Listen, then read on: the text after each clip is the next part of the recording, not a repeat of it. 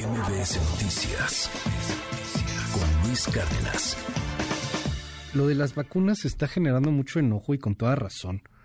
El gobierno de la República ha reconocido ya que se perdieron poco más de 5 millones de vacunas. Se echaron a perder. Fíjese nada más, de las desperdiciadas, 3 millones 409 mil 440 son las que nos regalaron los gringos, las de AstraZeneca. Se fueron al caño, literalmente, se echaron a perder. Un millón seiscientos treinta y un mil eran las de Sputnik. Esas estaban resguardadas por el gobierno federal, nunca se aplicaron. Ya ve que el esquema de vacunación, la verdad es que fue muy complicado. En fin. Y además, los estados de la República, pues también perdieron cerca de 856 mil dosis. Tengo la línea telefónica, le aprecio muchísimo que me tome esta llamada telefónica, el doctor Javier Tello, médico cirujano y analista en políticas de salud. Doctor, gracias por la comunicación. ¿Qué fue lo que salió mal, Javier? Buenos días. ¿Qué tal? Buenos días, Luis. Sí, mira, primero que nada, y yo quiero ser muy honesto aquí, quiero poner en contexto esto, ¿sí? Eh, la realidad es que no, me, no lo justifico para nada, pero no me sorprende. Lo que estamos viendo es aproximadamente una merma reportada, y ahorita voy a eso, de menos o alrededor del 2% de las vacunas que se recibieron, lo cual puede considerarse a cierto punto normal. Siempre hay una merma, como más o menos lo dice el documento del gobierno. Es decir, aquí el problema no es que haya habido una merma de 5 millones en más de 200 millones de dosis que fueron adquiridas y eventualmente aplicadas. Realmente el número no me, no me quita el sueño, te soy muy honesto. Sin embargo, lo que hay que decir es que lo que pasa es que no tenemos un control. ¿A, dónde voy con esto? Número uno, desde un inicio, desde que comenzó la vacunación, y creo que lo he platicado contigo y en otros medios, ¿sí? lo que no hemos tenido ha sido un, un, un tabulador, una manera de seguirlo. No hay un sitio en donde tú puedes entrar para saber en dónde se encuentra cada vial, de cada lote, de cada marca, de cada vacuna. ¿Sí, Luis? Esto es importantísimo, porque esta rastreabilidad que debería decirnos, oye, el lote, el, lote fulano de tal, fíjate que este em, fue sometido a temperaturas inadecuadas y por lo tanto ya se venció y ya no es aplicable. Oye, eh, tal lleva parado tanto tiempo en Aguascalientes y no se ha movido, ¿no? ¿Qué vamos a esperar a que se, a que se Es decir, esto no lo sabemos. Entonces, aquí es donde sí realmente me preocupa. Me preocupa solamente sepamos a través de un comunicado del gobierno de esas 5 millones en respuesta al artículo de, este, reforma y que nos den ese número. Perdón, Luis, esas no son las únicas.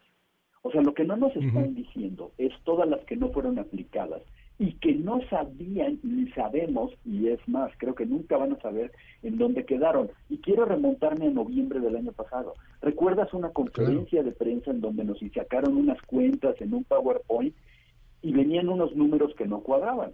Y francamente nadie sabía dónde estaban.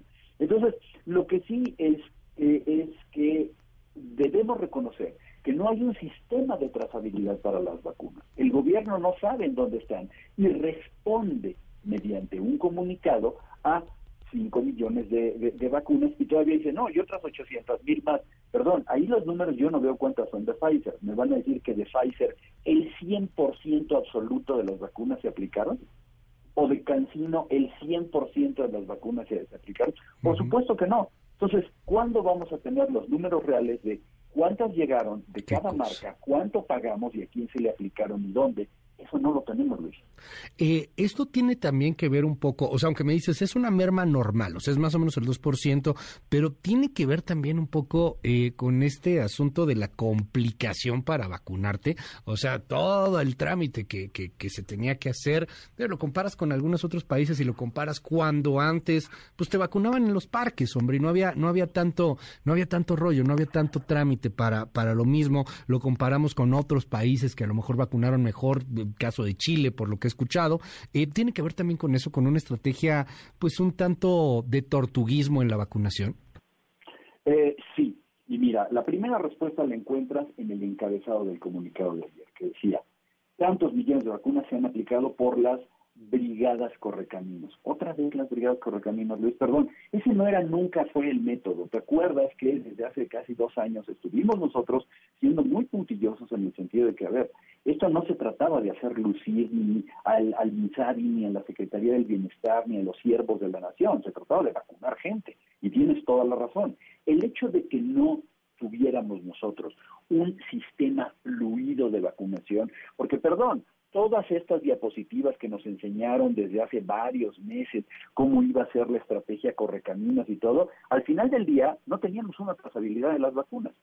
Yo creo que lo responsable hubiera sido, en el momento que México decidió vacunar, antes de que se lanzara la primera vacuna, decir, oye, en el hipotético caso que tengamos las vacunas en tal año o en tal mes, debemos tener este sistema, este software que las vaya registrando con un código de barras y podemos saber en dónde se encuentra cada frasquito en cada momento y quién se va a ocupar de, de, de administrarlo.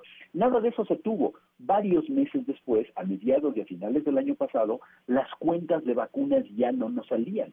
Entonces, perdóname, pero estas 5 millones, que me oye, 5 millones, 200 millones, pues sí, a mí me parece que es una merma normal, no aceptable, pero vaya, es normal. El problema es que no estoy seguro que sean estas 5 millones. Estoy seguro que los números no nos cuadran, pero lo malo es que como todo está oculto y secreto, no, no, no podemos saberlo.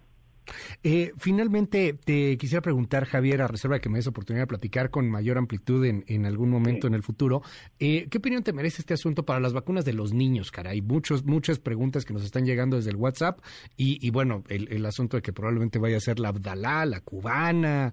Eh, ¿Qué nos dices de ello? Bueno, mira, la única, vaya, las únicas vacunas que en este momento se encuentran aprobadas pues son las que las que tiene Pfizer y, y, la que tiene Moderna para el, uso pediátrico, que tienen una autorización de uso de emergencia por la FDA, etcétera. Ahora, lo preocupante es que la vacuna Abdala todavía no ha sido avalada por la Organización Mundial de la Salud. Se encuentran todavía en trámite. Si tú te metes al, al, a la documentación que publica con todos los laboratorios, con todos los candidatos de vacunas, esta vacuna todavía no ha sido, eh, todavía no termina eh, los trámites. Siguen en revisión de muchas cosas que yo asumo, además, como fue el caso de la segunda dosis de Sputnik, que es un problema de buenas prácticas de manufactura. Por eso es que el gobierno cubano no tiene la capacidad de producir tantas y ni de certificarse adecuadamente. Volviendo a tu pregunta inicial, yo creo que es un verdadero despropósito el querer solamente por ahorrar, solamente por, en vez de darle el dinero a un fabricante reconocido, dárselo a Cuba, eh, empezar a aplicarle vacunas a nuestros niños. No van a correr, y quiero ser muy claro con esto, ningún peligro, no lo creo. Es, es realmente muy remoto que sea una vacuna no segura. Pero el mayor peligro de una vacuna, ¿cuál es, Luis? Que no funcione. Ese sí es un peligro, ¿sí? El, nosotros estar aplicando algo en los niños donde no tenemos una documentación. Y seguramente nos van a decir y nos van a responder que eh, eh ya, ya tienen todo bajo control y que lo han revisado, pero hay que ser eh, honestos. No existen artículos publicados de estudios clínicos serios en revistas reconocidas que podamos nosotros consultar, mucho menos la Organización Mundial de la Salud. Javier Tello, doctor, te aprecio mucho la llamada y esta deferencia en MBS Noticias. Te mando un abrazo, buenos días. Un abrazo, Luis, que estés bien. MBS Noticias con Luis Cárdenas.